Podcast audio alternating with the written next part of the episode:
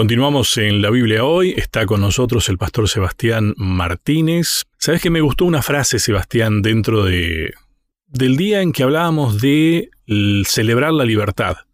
Cuando recién hablábamos de la esclavitud y todo.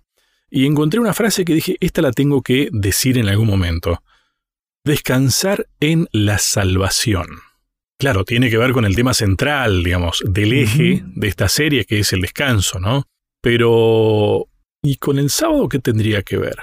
A mí me parece que justamente Dios ha logrado transformar al sábado más allá de un recordatorio, un monumento a la creación, a que recordemos nuestros orígenes, también un recordatorio de lo que Él hizo por nosotros, que es algo de lo que veíamos recién, que le pasó al pueblo cuando salió de Egipto, pero que eso no es el hecho más importante. El hecho más importante es salir de la esclavitud del pecado. Por eso, tenemos que contemplar la idea de la gracia. Y la gracia, Sebastián, no es para mí, para vos y nada más. Tampoco fue para el pueblo que salió de Egipto en ese momento y nada más. Era para compartir y era para todos.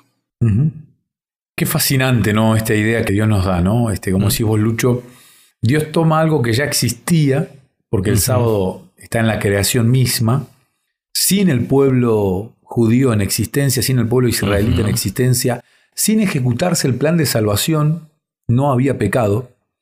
Pero una vez que se introduce el pecado, que no sabemos en qué momento exacto fue el que se introdujo, no sabemos si fue a los cuantos días de la creación, no sabemos. Sí, sí, sí, claro, O sea, a veces creemos que fue poquito tiempo, tal vez en el cielo vamos a descubrir esta gran verdad y nos vamos a llevar una sorpresa. No sabemos. Lo que sí sabemos es que el plan de salvación con Cristo muriendo en lugar nuestro, pagando Él las culpas nuestras, y nosotros sin poder acceder a la salvación porque somos pecadores, lo hacemos por gracia, o sea, por algo que no merecemos. Y se toma el sábado, Dios toma el sábado, esta señal perpetua de su poder, de su creación, y también la transforma en una señal de la gracia, en una señal de la salvación. Y es fascinante, ¿no? Porque Dios toma algo que ya existía y lo recrea. Y esto está bueno, ¿no? Porque lo recrea, lo vuelve a crear, ¿no? Tal cual lo dice la Biblia en tantas partes, ¿no? Porque hay muchos personajes bíblicos que le dicen a Dios, bueno, volveme a, crear, haceme de vuelta. Yo esta semana este, leía, creo que fue el día martes a la mañana, la devoción matutina para niños. La leemos tempranito, mis hijos entran 7.30 de la mañana en el colegio, así que a las 6 y monedita estamos haciendo el culto. Tienen este, 8 y 10 años, Juan en realidad tiene 7, está por cumplir 8 años. Ah, bueno. Y les, cuesta levantarse tan temprano, se tienen que acostar más temprano, casi como dice la naturaleza, ¿no? Cuando el sol se va a dormir, nosotros también. Y el tema es que nos estamos levantando antes que el sol se despierte. Esa es la realidad también. La meditación este año de niños genera preguntas y desde la pregunta la respuesta es la meditación. Y la pregunta era, ¿qué era nacer de nuevo? ¿O qué personaje le preguntó a Jesús qué era nacer de nuevo? Esa era la pregunta. Habían varias opciones y una por supuesto era Nicodemo, ¿no? Entonces, cuando empiezo a leer el texto de hoy, mi hijo Juan C. me dice, claro, nacer de nuevo es el bautismo, ¿no? Porque lo sumergen en agua casi como símbolo de la, de la sepultura y vuelven a nacer. Y yo quedé fascinado con el análisis que hacía una personita de casi ocho años, que es tan simple lo que él dijo, pero tan profundo a la vez. Si un niño de, insisto, casi ocho años lo entiende tan bien, ¿cómo es esto de la recreación, volver a ser creado? Si un niño lo entiende, claramente cualquier persona lo puede entender. A menos que decida no entenderlo. Totalmente. A menos que la mente esté tan, tan, tan corrompida porque te olvidaste de que Dios es el creador y lo fuiste dejando aparte en tu vida, que no podés entender esto, pero es simple. Dios te ofrece el recrearte, y no es solamente en el hecho de me bauticé algún día, fui sumergido en agua, tal cual lo dice la Biblia, y ya está. No, no, esa fue una cuestión simbólica, una cuestión este, casi demostrativa del amor que le tenés a Dios. Vos no le pedís matrimonios todos los días a Susi, estás casado hace varios años con Susi, no le pedís matrimonio todos los días, pero le haces honor a ese momento en el que le pediste matrimonio y con fidelidad y con amor y con un montón de otras cuestiones, seguís construyendo ese matrimonio que tenés con Susi. Y yo lo mismo lo, hago lo mismo con, con mi esposa, que se llama María, Mari, y con Dios es lo mismo, o sea, ese fue el momento en el que aceptamos el compromiso, pero uno va cada día recreando. ¿Y esto por qué?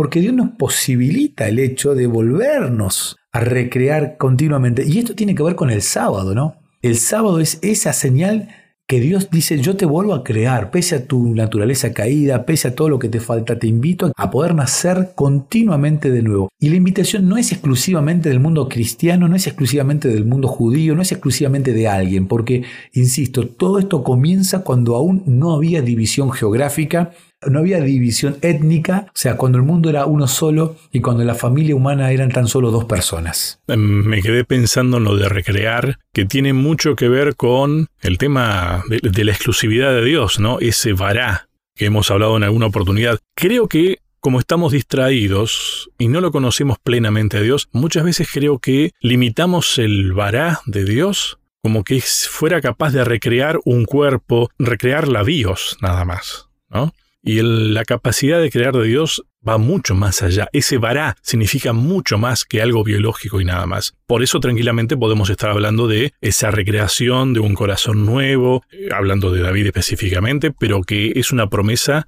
a ver, yo necesito que Dios me recree cada día, sinceramente, ¿no? Porque mi naturaleza es estar distraído, sería la palabra, como dijimos recién, no prestando atención a las cosas de Dios. No prestando atención o prestando mal la atención, ¿no? O sea, en vez de tener el foco, o sea, vos dijiste algo muy cierto, nosotros pensamos mucho más en la bio, en la vida, que en la zoe, en la vida.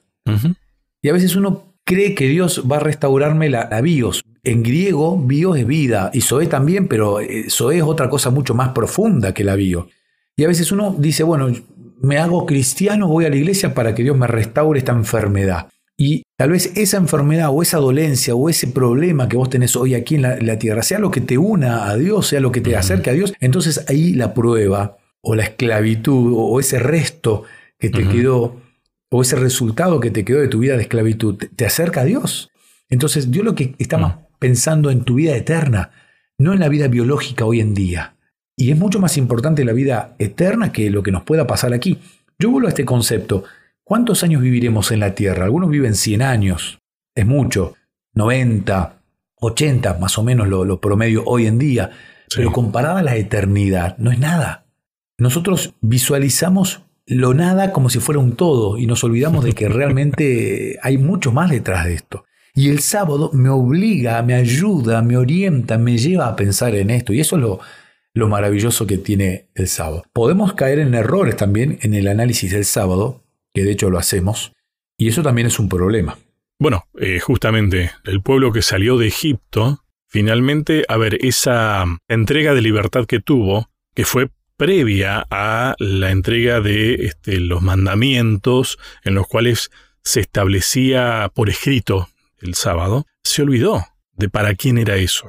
Y lo dejaron puertas adentro, creyendo que estaban haciendo lo correcto. A ver, no es que uno dice, qué bueno, me lo voy a esconder, lo voy a guardar para conservarlo a propósito. Tal vez ni siquiera en forma consciente uno lo hace, pero al pueblo le pasó eso, dejó de compartirlo, inclusive a quienes estaban con ellos puertas adentro. Y viste que por algo dice acuérdate.